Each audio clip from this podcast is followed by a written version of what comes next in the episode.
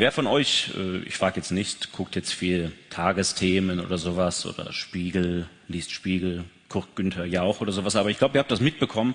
Ähm, es gibt so ein Wort, das nennt sich Finanzkrise. Wir hatten schon mal was gehört von Finanzkrise. Ja, also sind schon einige. Wer, ähm, wir hatten schon mal Griechenland gehört. Ich habe schon mal das Wort Griechenland und Finanzkrise im gleichen Satz, ja. Und äh, wer kann es denn so langsam nicht mehr hören? Ja, komm, wir machen alle. Uh, uh, mach mal, ja. Finanzkrise, ja.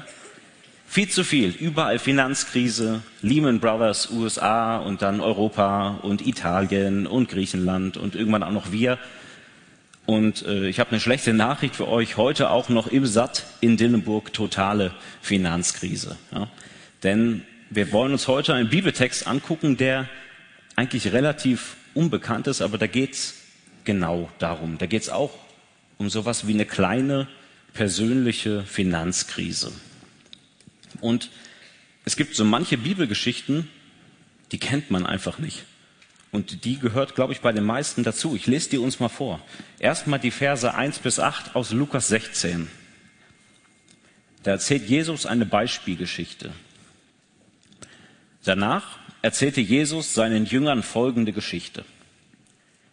Ein reicher Mann hatte einen Verwalter.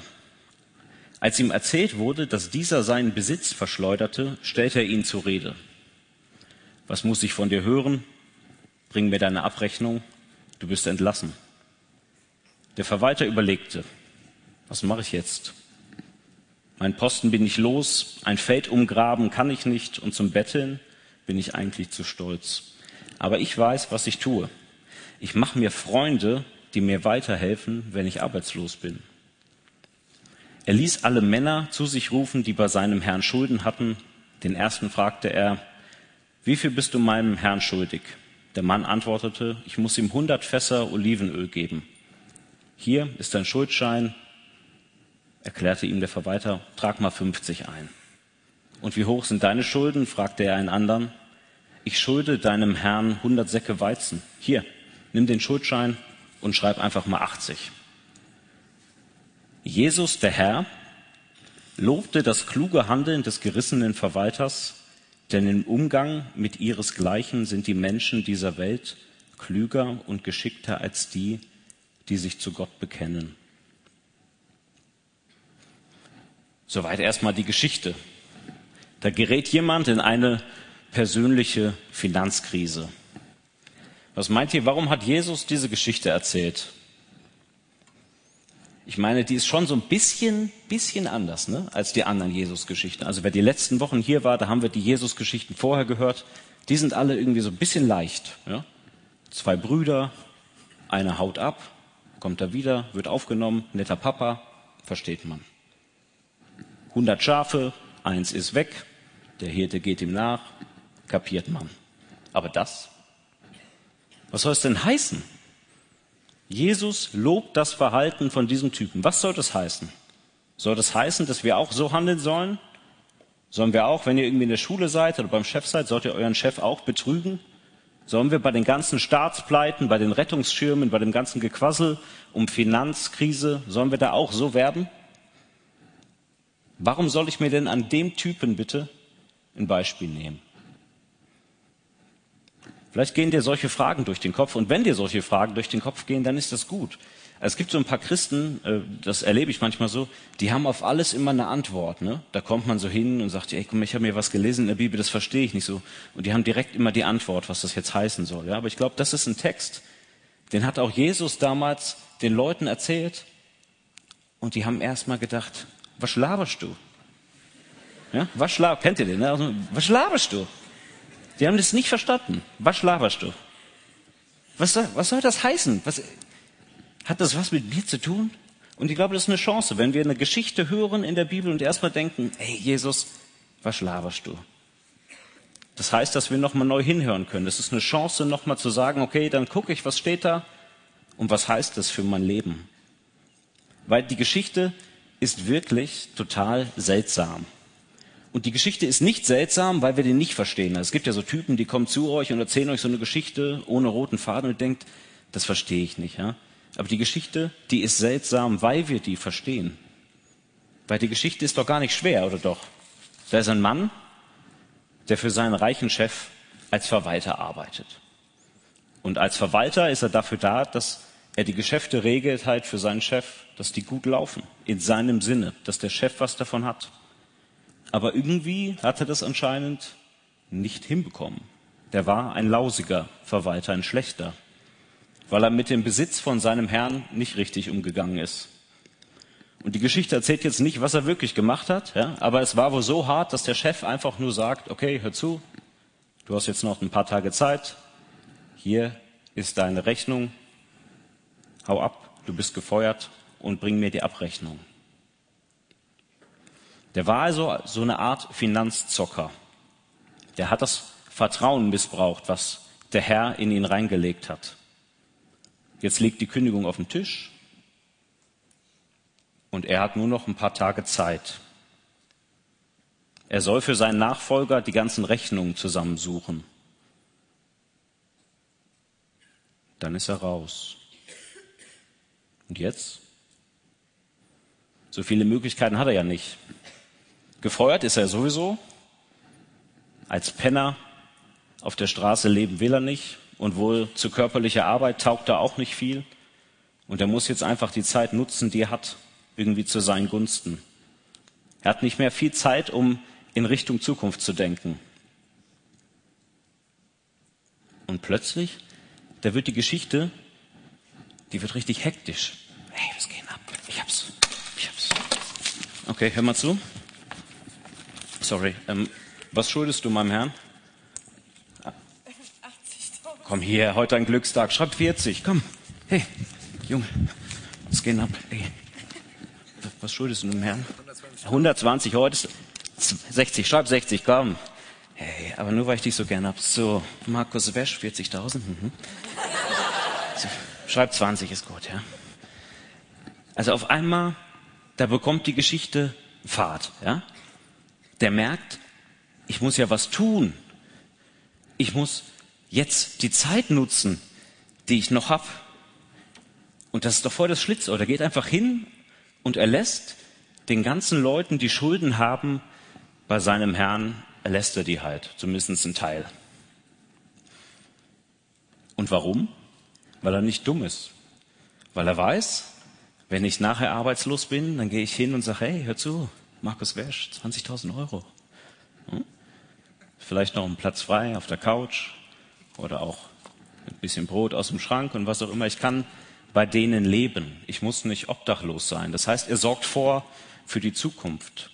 Der macht sich Freunde mit dem Geld von seinem Herrn. Und er weiß, die anderen haben auch nichts dagegen, ja, auf Kosten von einem reichen Mann. Da wird man sich doch gern noch irgendwie bedienen, ist ja kein Problem. Und wenn dann der Ex-Kollege mal in eine Notlage geraten ist, dann kann der auch bei uns pennen, das ist ja kein Problem. Das heißt, dem Verwalter dem stehen wirklich gute Zeiten bevor. Die werden ihn in seine guten, schicken Buden aufnehmen. Es waren nämlich alles so wahrscheinlich Großunternehmer oder so. Ja? Dieser ungerechte Typ, der bleibt sich einfach selbst treu. Sein Chef, den hat er ja sowieso betrogen über Jahre hinweg. Und jetzt? Jetzt nutzt er die kurze Zeit, die ihm noch bleibt, um zu seinem Vorteil zu kommen. Und an dieser Stelle, jetzt kommt das Spannende, an dieser Stelle beendet Jesus die Geschichte. Und was macht er? Was macht Jesus? Jesus lobt diesen kleinen Halsabschneider. Jesus Christus, der Sohn Gottes, lobt diesen kleinen, großen Egoisten. Also loben heißt, falls ihr das nicht wisst, ich habe nochmal nachgeguckt, im Duden, jemanden für sein Tun oder Verhalten mit anerkennenden Worten positiv beurteile. Das heißt, Jesus beurteilt das Verhalten dieses Mannes als positiv. Da gibt es jetzt verschiedene Lösungen. Ja, also eine Lösung ist, dass man sagt, ja, es muss ja irgendwie stimmen. Also der Verwalter, das war vielleicht äh, ein ganz netter Kerl und der wusste ja, dass die hatten ja auch alle Probleme. Markus Wesch, ne, finanzielle Probleme, 40.000 in der Kreide der hat es ja nur gut gemeint, dass er denen das äh, also erlassen hat und den anderen. Also dann sucht man so Ausreden und sagt, naja, der gerissene Verwalter, der war gar nicht so gerissen, eigentlich war der ganz lieb. Aber Das steht da gar nicht, sondern in der Bibel stehen eher egoistische Motive. Also das ist einfach ein Typ, der sagt, ich habe keinen Bock, auf der Straße zu sitzen und ich, ich habe keinen Bock, irgendwie hart zu arbeiten. Und deswegen macht er das. Also stellt sich die Frage, warum lobt Jesus diesen Typen? Weil er andere Menschen betrogen hat? Weil er schamlos bis zur letzten Minute das Vertrauen seines Herrn missbraucht hat? Nein, deswegen nicht. Sondern weil er den Ernst der Lage erkannt hat und weil er dann danach gehandelt hat, weil er reagiert hat, weil er aktiv geworden ist weil er im Hier und Jetzt den richtigen Weg in Richtung Zukunft gegangen ist. Und das ist das Zweite. Er hat aus einer persönlichen Finanzkrise etwas gelernt. Er hat nämlich die Situation, in der er lebt, richtig eingeschätzt. Und deswegen lobt Jesus ihn. Jesus, der Herr, lobte das Verhalten des gerissenen Verwalters. Er lobt ihn, weil er total entschlossen anfängt zu handeln. In der kurzen Zeit, die ihm noch bleibt, wird er richtig aktiv. Er hätte ja auch sagen können, okay, ist echt schlecht gelaufen. Leben ist kein Ponyhof. Bin sowieso gefeuert. Mist. Pech gehabt. Macht er aber nicht, sondern er hat innerhalb der kurzen Zeit, die ihm blieb, hat er angefangen, klug zu handeln. Und Jesus, der hat die Geschichte ja damals ganz bestimmten Leuten erzählt. erzählt sie nämlich seinen Jüngern und wahrscheinlich haben auch die Pharisäer und die Schriftgelehrten, also die Frommen der damaligen Zeit, wahrscheinlich waren die auch mit dabei. Und er sagt ihnen mit dieser Geschichte, handelt so entschlossen wie dieser Egoist. Denn im Umgang mit ihresgleichen sind die Menschen dieser Welt klüger und geschickter als die, die sich zu Gott bekennen. Damit fragt er eigentlich eher die Leute etwas, die die Geschichte hören. Er fragt nämlich, habt ihr verstanden, in was für einer Situation ihr gerade lebt? Habt ihr die Lage erkannt? Dass ich gerade zu euch rede, habt ihr das kapiert, was hier gerade vor sich geht? Und seid ihr dann auch bereit, so zu handeln? Auf was für eine Situation will Jesus hier hinaus? Was will er uns sagen? Und ich glaube, er ruft seinen Zuhörern und auch uns ins Gedächtnis, was er ganz am Anfang seines Wirkens den Menschen gesagt hat. Das könnt ihr nachlesen in Markus 1, Vers 15. Da sagt Jesus, es ist soweit. Jetzt wird Gott seine Herrschaft aufrichten und sein Werk vollenden. Ändert euer Leben und glaubt dieser guten Nachricht. Jesus redet also davon, dass mit ihm, ja, wenn Jesus da steht und erzählt seinen Zuhörern diese Geschichte, dann sagt er, versteht ihr, mit mir wird alles anders. Das Reich Gottes, die Königsherrschaft Gottes, die bricht gerade mitten unter euch auf. Mit Jesus selbst schlägt Gott ein ganz neues Kapitel auf in dieser Welt. Gott ist so an unserer Welt interessiert, dass er selbst in diese Welt kommt. Gott ist diese gottlose Welt nicht egal, sondern er kommt, er ist bereit, für uns Menschen am Kreuz zu leiden, zu sterben. Er ist bereit, dass wir erkennen, dass er uns trotzdem liebt. Gott versöhnt seine Welt mit sich. Und was heißt das? Das heißt ganz konkret, Menschen werden wieder anfangen, Gott von ganzem Herzen zu vertrauen. Menschen erleben, dass ihre Lebensschuld vergeben wird. Menschen werden vom Heiligen Geist erfüllt und tun Dinge, die sie vorher nicht für möglich gehalten haben. Menschen werden fähig, Gott zu dienen. Menschen werden fähig, wieder für Gerechtigkeit einzustehen. Menschen werden fähig, wieder untereinander versöhnt zu leben. Und das alles, weil Gott sich dieser Welt zuwendet. Unsere Welt, die bekommt Hoffnung, die bekommt Liebe, weil Gott sich ihr zuwendet. Und jetzt kommt es. Jesus sagt, das passiert jetzt. Das ist die Situation, in der damals die Leute die Geschichte gehört haben. Das ist auch ein Stück weit unsere Situation. Die Herrschaft Gottes, die bricht auf in Israel vor 2000 Jahren und sie bricht auch heute hier auf, in Dillenburg, im Satt. Nicht irgendwann kommt Gottes neue Welt. Nicht irgendwann bricht sie auf, sondern jetzt. Wie viel haben wir? Dillenburg, 19.50 Uhr. Gottes Herrschaft bricht an, und zwar jetzt. Und Jesus sagt mit der Geschichte, stell dich drauf ein. Und genau deswegen sollen wir uns an diesem Kapitalisten ein Beispiel nehmen. Er hat es kapiert. Er hat kapiert, die Zeit drängt. Er hat kapiert, stimmt, ich muss jetzt handeln. Und er handelt jetzt. Ihm steht das Wasser bis zum Hals und er sagt, ich werde aktiv, ich mache das. Er geht seiner ungewissen Zukunft entgegen. Er erkennt diese Situation und er handelt. Bei ihm war das jetzt eine ziemlich schlechte Situation. Ja? Also er sitzt bald auf der Straße. Aber dass Gottes Reich aufbricht, ist keine schlechte Situation, sondern das ist sozusagen ein positiver Druck. Man könnte sagen, Gottes neue Welt übt einen positiven Druck aus auf unsere Welt.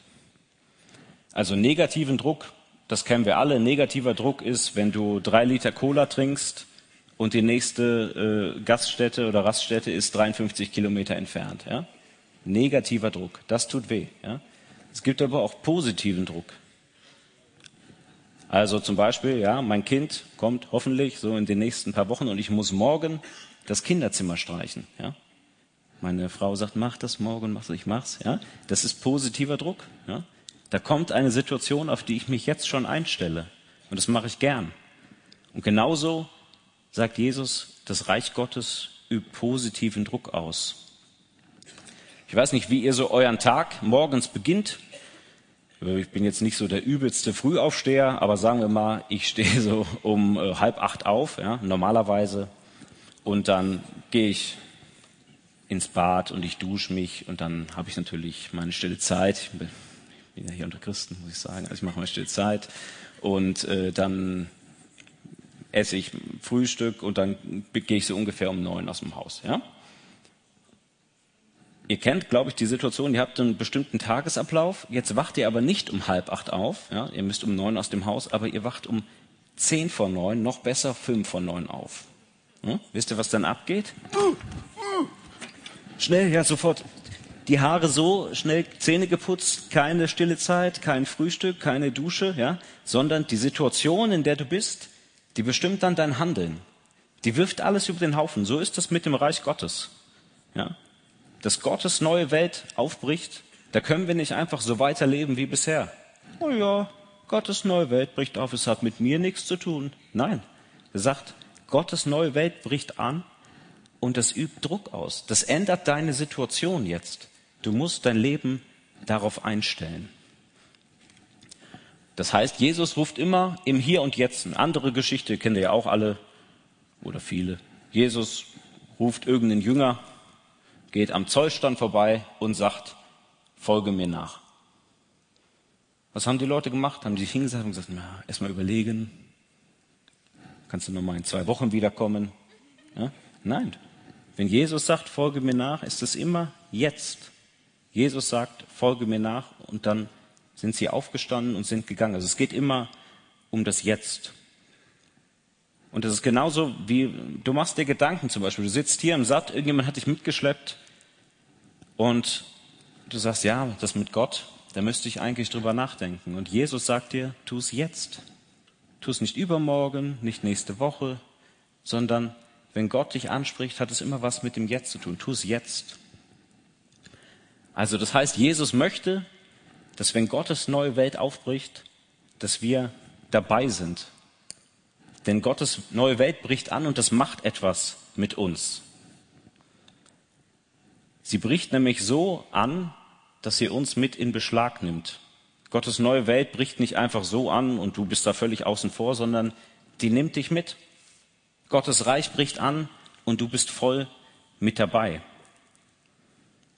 Das hat was mit dir und mir zu tun, denn Gott will in uns zur Herrschaft kommen. Die Liebe Gottes, die gilt nicht nur der ganzen Welt, sondern sie gilt auch aller, zuallererst dir, dass du heil wirst, dass du geliebt wirst und dass wir dann fähig werden, anderen Menschen zu dienen. Das heißt, Gott liebt diese Welt und wir dürfen uns von dieser Liebe anstecken lassen. Aber nicht nur ein bisschen. Es geht hier nicht nur in dieser Geschichte und auch bei dem, was Jesus gleich sagt, geht es nicht nur um frommen Seelenfrieden. Hauptsache du und dein Jesus, ihr seid im Reinen. Sondern es geht darum, dass Gott etwas vorhat mit dieser Welt und dass wir echt daran teilhaben dürfen. Mit allem, was wir sind. Mit deiner Persönlichkeit, mit dem, was wir haben. Wir haben das eben gerade bei, bei Team Extreme gehört, auch mit dem, was ihr macht in eurem Hobby, ja, mit allem nimmt Gott dich in Beschlag. Gottes Königsherrschaft bricht also an, hier, heute, in Dillenburg, im Satt. Und wir, wir dürfen uns darauf einstellen. Aber was heißt das? Was heißt das für dich, wenn du dich heute ganz radikal auf Gottes Königsherrschaft einstellst?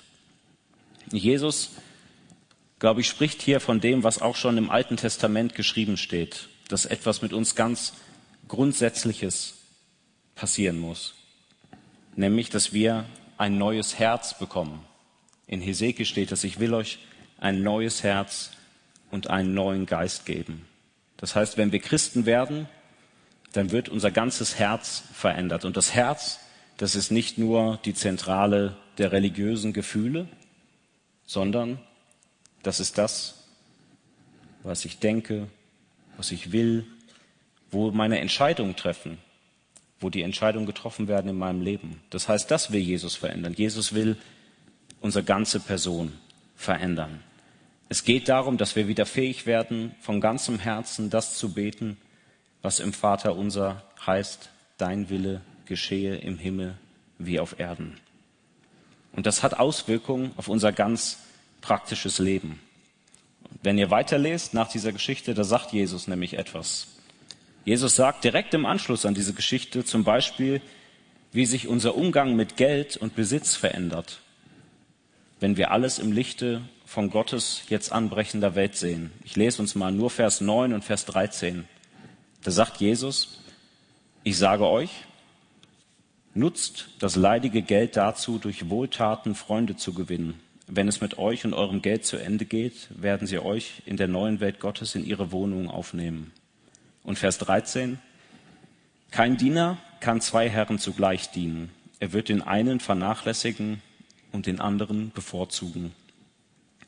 Er wird dem einen treu sein und dem anderen hintergehen. Ihr könnt nicht beiden zugleich dienen, Gott und dem Geld. Wisst ihr was? Spätestens hier, da wird Christsein extrem spannend. Christsein verändert nicht nur dein Gebetsleben, dass du jetzt auf einmal betest, wo du vorher nicht gebetet hast.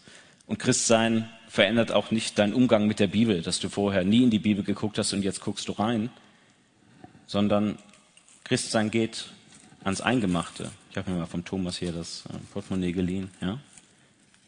Das hat was hiermit zu tun. Wusstest du das? Christsein hat was damit zu tun, was du in der Tasche hast. Das gehört auch Gott. Das hat was damit zu tun. Also nicht nach dem Motto, ah ja, das, was ich habe, das, was ich anziehe, das doch, das mache ich halt alles, ja. Und dann ansonsten habe ich halt noch so einen religiösen Part in meinem Leben, da bin ich Christ und mit dem anderen hat das nichts zu tun. Nein. Jesus sagt, Gottes Reich kommt und das nimmt alles in Beschlag, auch das hier. Jemand hat mal gesagt, ähm, Gott gehört alles Geld der Welt. Ja, ist ein toller Satz. Er hat nur ein Problem. Er hat nämlich das Geld in den Taschen seiner Kinder. Ja. Also das heißt, vielleicht könnte man das echt so sagen. Oder jemand anders hat mal gesagt, äh, der weiteste Weg ist nicht vom Kopf bis zum Herz, ja, den Gott gehen muss, sondern vom Kopf bis zum Portemonnaie. Das heißt, es geht auch darum, wie wir mit unserem Geld umgehen. Und da ist Jesus, ehrlich gesagt, knüppelhart. du kannst nur eins von beiden machen. Entweder du läufst dem Geld hinterher oder du läufst mir hinterher. Aber beides zusammen, das geht nicht. Und mir ist es wichtig, dass ihr versteht, es geht jetzt Jesus nicht darum, Geld an sich schlecht zu machen. Hier sind, was sind das, Schweizer Franken, Thomas? Ja? Also hier sind Schweizer Franken drin, ja. Geld an sich ist nichts Schlechtes. Es ist ein bisschen Papier mit so einem Bling-Bling-Streifen, ja. Aber das ist nur, das ist Papier. Das ist nichts Schlechtes. Aber Geld, das kann eine Macht ausüben über unser Leben. Das kann an eine Stelle treten, die ihm eigentlich nicht zusteht. Die kann etwas wegdrängen, was eigentlich Gott nur zusteht. Und das heißt, vielleicht sagt ihr, ja gut, Geld habe ich ja gar nicht so viel, ja. Die paar Euro Taschengeld von meinen Eltern, das passt schon. Aber das geht ja noch weiter. Es ist nicht nur das, was wir an Barem im Portemonnaie haben, sondern das ist auch das, was wir kaufen, wofür wir unser Geld ausgeben, wofür wir investieren. Das heißt, wenn wir immer nur im Kopf haben, das will ich haben, das will ich haben, das will ich haben, das will ich haben, das will ich haben, und wenn wir der Werbung glauben, die uns sagt, das musst du kaufen, damit sollst du deinen Kopf spülen, dieses Telefon musst du unbedingt haben, um Doodle Jump zu spielen, dieser BMW X1 wird bald dir gehören und so weiter, ja? Wenn wir das alles im Kopf haben, dann sagt Jesus, das ist zu wenig. Ja? Darum geht's nicht im Reich Gottes. Jesus sagt mal an einer anderen Stelle im Matthäusevangelium, dass wir von solchen Sachen frei werden sollen, von diesen Gedanken wirklich frei werden sollen. Was werden wir trinken? Was werden wir essen? Womit sollen wir uns kleiden? Diese Sachen müssen wir nicht mehr fragen, weil wir einen Vater im Himmel haben, der für uns sorgt und weil wir frei werden sollen, nach dem Reich Gottes zu trachten. Und Jesus sagt, wenn wir das machen, wenn wir nach dem Reich Gottes trachten, dann fallen uns diese anderen Sachen zu. Das heißt, Jesus sagt, äh, Geld hat nicht die oberste Priorität, aber Jesus sagt auch nicht, Geld ist unwichtig. Das ist Blödsinn. Geld ist nicht unwichtig. Ja? Aber Geld ist auf keinen Fall das Wichtigste. Wir brauchen irgendwie Geld oder Besitz in unserem Leben, um klarzukommen. Das ist auch was Gutes, was auch Gott schenkt. Aber es muss irgendwie im richtigen Maß sein. Das heißt, es darf nicht die Hauptrolle spielen. Und das Interessante ist, wir brauchen Dinge zum Leben. Und die Bibel sagt, für die wird aber Gott sorgen. Und wenn Gott sich um die Dinge sorgt, ja, dann hast du Platz in deinem Kopf an Gedanken, um dich um was ganz anderes zu sorgen. Gott sorgt sich schon um diesen Kram. Geld und den ganzen Kram. Anziehsachen. Aber du hast Platz, dich um was anderes zu sorgen, nämlich du kannst dir Sorgen machen um das Reich Gottes. Du kannst das anpeilen in deinem Leben, was Gott eigentlich mit deinem Leben tun will. Du kannst das anpeilen, was in Gottes neuer Welt zählt. Zählt in Gottes neuer Welt dein neuer Hollister-Pulli? Hollister ist ja Ihnen zurzeit, aber Cromschi oder wie es heißt das andere auch, ja. Dein neues Zara-Oberteil oder H&M, die neue Kette, dein neues iPhone, zählt dein neues schönes Auto in Gottes schöner Welt oder meine schicken Schuhe hier? Und die Antwort ist einfach nö. Das zählt nicht. Das spielt in Gottes neuer Welt äh, nicht die Hauptrolle, wenn es überhaupt eine Rolle spielt. Ja? Das zählt in Gottes neuer Welt nicht. Aber was zählt?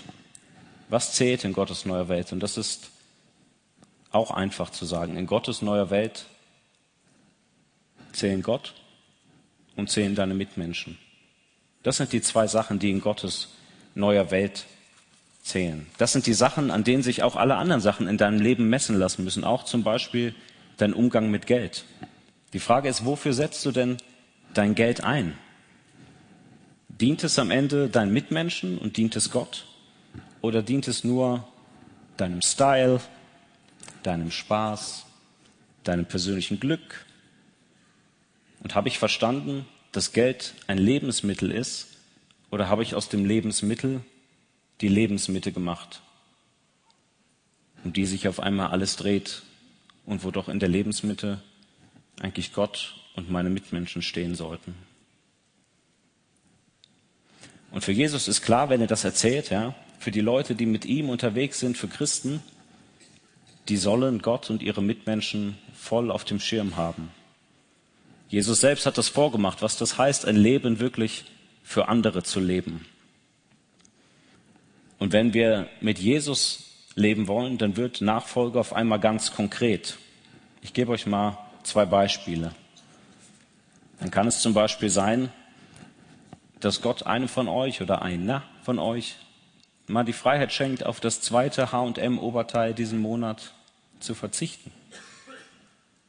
Und es vielleicht an ein Projekt zu spenden oder vielleicht auch nur deinem kleinen Bruder zu geben, der irgendwie auch mal ein bisschen eine Taschengeldaufbesserung braucht oder so. Oder ein Beispiel aus meinem Leben. Wir probieren gerade, ähm, meine Frau hat angefangen, Referendariat zu machen und wir bekommen jetzt auf einmal mehr Geld. So viel Geld hatten wir noch nie im Leben. Ja, wir schwimmen im Geld. Ja? Und äh, wenn du im Geld schwimmst, dann ist das so, dass die Ausgaben, die du hast, immer die Tendenz haben, sofort nach oben zu gehen. Ja? Also du hast auf einmal eine Gehaltserhöhung. Vorher bist du auch, was weiß ich, mit 1400 Euro klargekommen. Jetzt auf einmal hast du 2200 Euro. Und komischerweise, die Ausgaben sind am Ende des Monats 2200 Euro wie auch immer das geht. Ja, es funktioniert, das kann ich euch schon mal sagen. Ähm, was aber auch funktioniert wäre, und da sind wir zurzeit dran, vielleicht zu sagen, vielleicht brauche ich gar keine 2200 Euro. Vielleicht brauche ich nur 1600 und habe dann immer noch 600 Euro frei, um die irgendwo anders rein zu investieren. Das heißt, Gott und Jesus nachfolgen, das wird ganz konkret. Es bleibt nicht irgendwo nebulös, sondern das geht bis in die Sachen rein, die du, die du ausgibst. Wenn wir uns an Gottes neuer Welt ausrichten, wenn wir das zulassen, dass Gottes neuer Welt wirklich so einen positiven Druck ausübt auf unsere Welt, dann geht das bis in diese kleinen Sachen rein. Und da ist Geld jetzt nur ein Beispiel. Das kannst du mit allen Lebensbereichen machen. Und dazu will ich dich auch einladen. Mach das mal mit deinen Lebensbereichen, die Gott dir aufs Herz legt. Denk mal drüber nach. Ja, was zählt eigentlich? in Gottes neuer Welt? Und wie kann ich dann diese Sachen in meinem Leben auch umsetzen? Ich will noch ein weiteres Beispiel geben, wo ich denke, dass das ähm, noch neben dem Geld auch so ist. Das eine ist das Geld, was Jesus hier anspricht, aber es gibt noch mehr Sachen, wo das Reich Gottes voll reinschlägt und auch voll unser Leben prägt und verändern kann.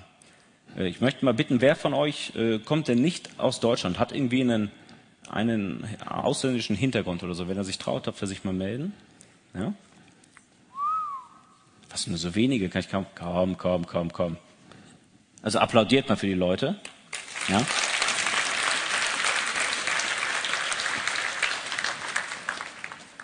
Weil es gibt so bestimmte Sachen, der Umgang mit dem Geld ist das eine und das andere ist, dass ich, wenn ich auch in letzter Zeit rumhorche bei Jugendlichen oder wenn ich draußen unterwegs bin, ich habe manchmal das Gefühl, ähm, christliche Gruppe hin oder her, ja.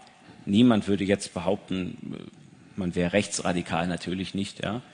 Aber eine richtige Verbindung zu den Türken, zu den Aslans da draußen, die haben wir nicht. Ja? Die kommen hier nicht hin in den Satz. Noch nicht. Ja? Die sind nicht. Ja, ich, ich find's gut, ich find's gut, ja. Weil, jetzt kommt's.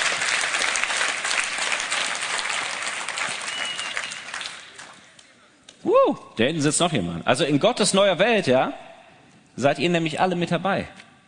Da gibt's nicht nur die schicken Mittelklasse-Deutschen, die sich treffen, ja. Da ist jeder dabei.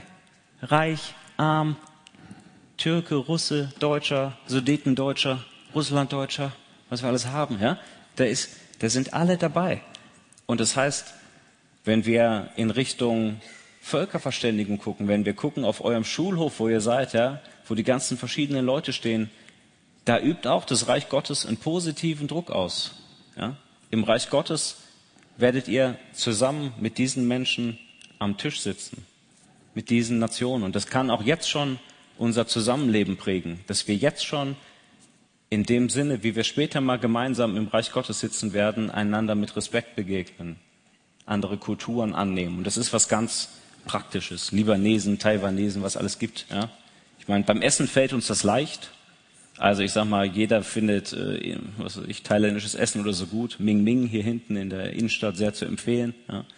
Aber das, was uns so kulinarisch gut gelingt, dass wir denken, andere Kulturen sind eine Bereicherung, ich glaube, da können wir vom neuen Reich Gottes lernen, dass das jetzt auch schon unser Leben prägt. Okay, ich will dir drei Möglichkeiten geben, auf diese Predigt zu reagieren. Die erste ist, nicht ratsam, aber ich gebe sie dir, du machst gar nichts. Ja, du chillst. Nette Worte, danke, nette Geschichte, auch ganz nett, dass du rumgelaufen bist, aber nein. Ja, ich wollte sie nur genannt haben. Möglichkeit Nummer zwei. Du hast irgendwie gemerkt, mit dem ganzen Jesus-Kram bist du vielleicht noch gar nicht so weit, aber du merkst, Gott will irgendwas von dir. Gott hat dich angesprochen. Und dann sagt Jesus dir heute auch mit dieser Geschichte von diesem kleinen Egoisten, handle jetzt. Wenn du eine Frage hast, wenn du etwas auf dem Herzen hast, dann handle jetzt. Suche jetzt das Gespräch zu Leuten. Geh jetzt zu Leuten, wo du ein Vertrauen hast und wo du sagst, okay, ich will diese Sachen angehen, ich will aktiv werden. Und das Dritte ist, und das richtet sich, glaube ich, an die meisten hier im Raum. Das richtet sich an Leute, die sagen, wir wollen und wir sind mit Jesus unterwegs. Und dann möchte ich und dann wünsche ich mir für dich, dass du das schaffst, dich auf Gottes neue Welt wirklich einzustellen.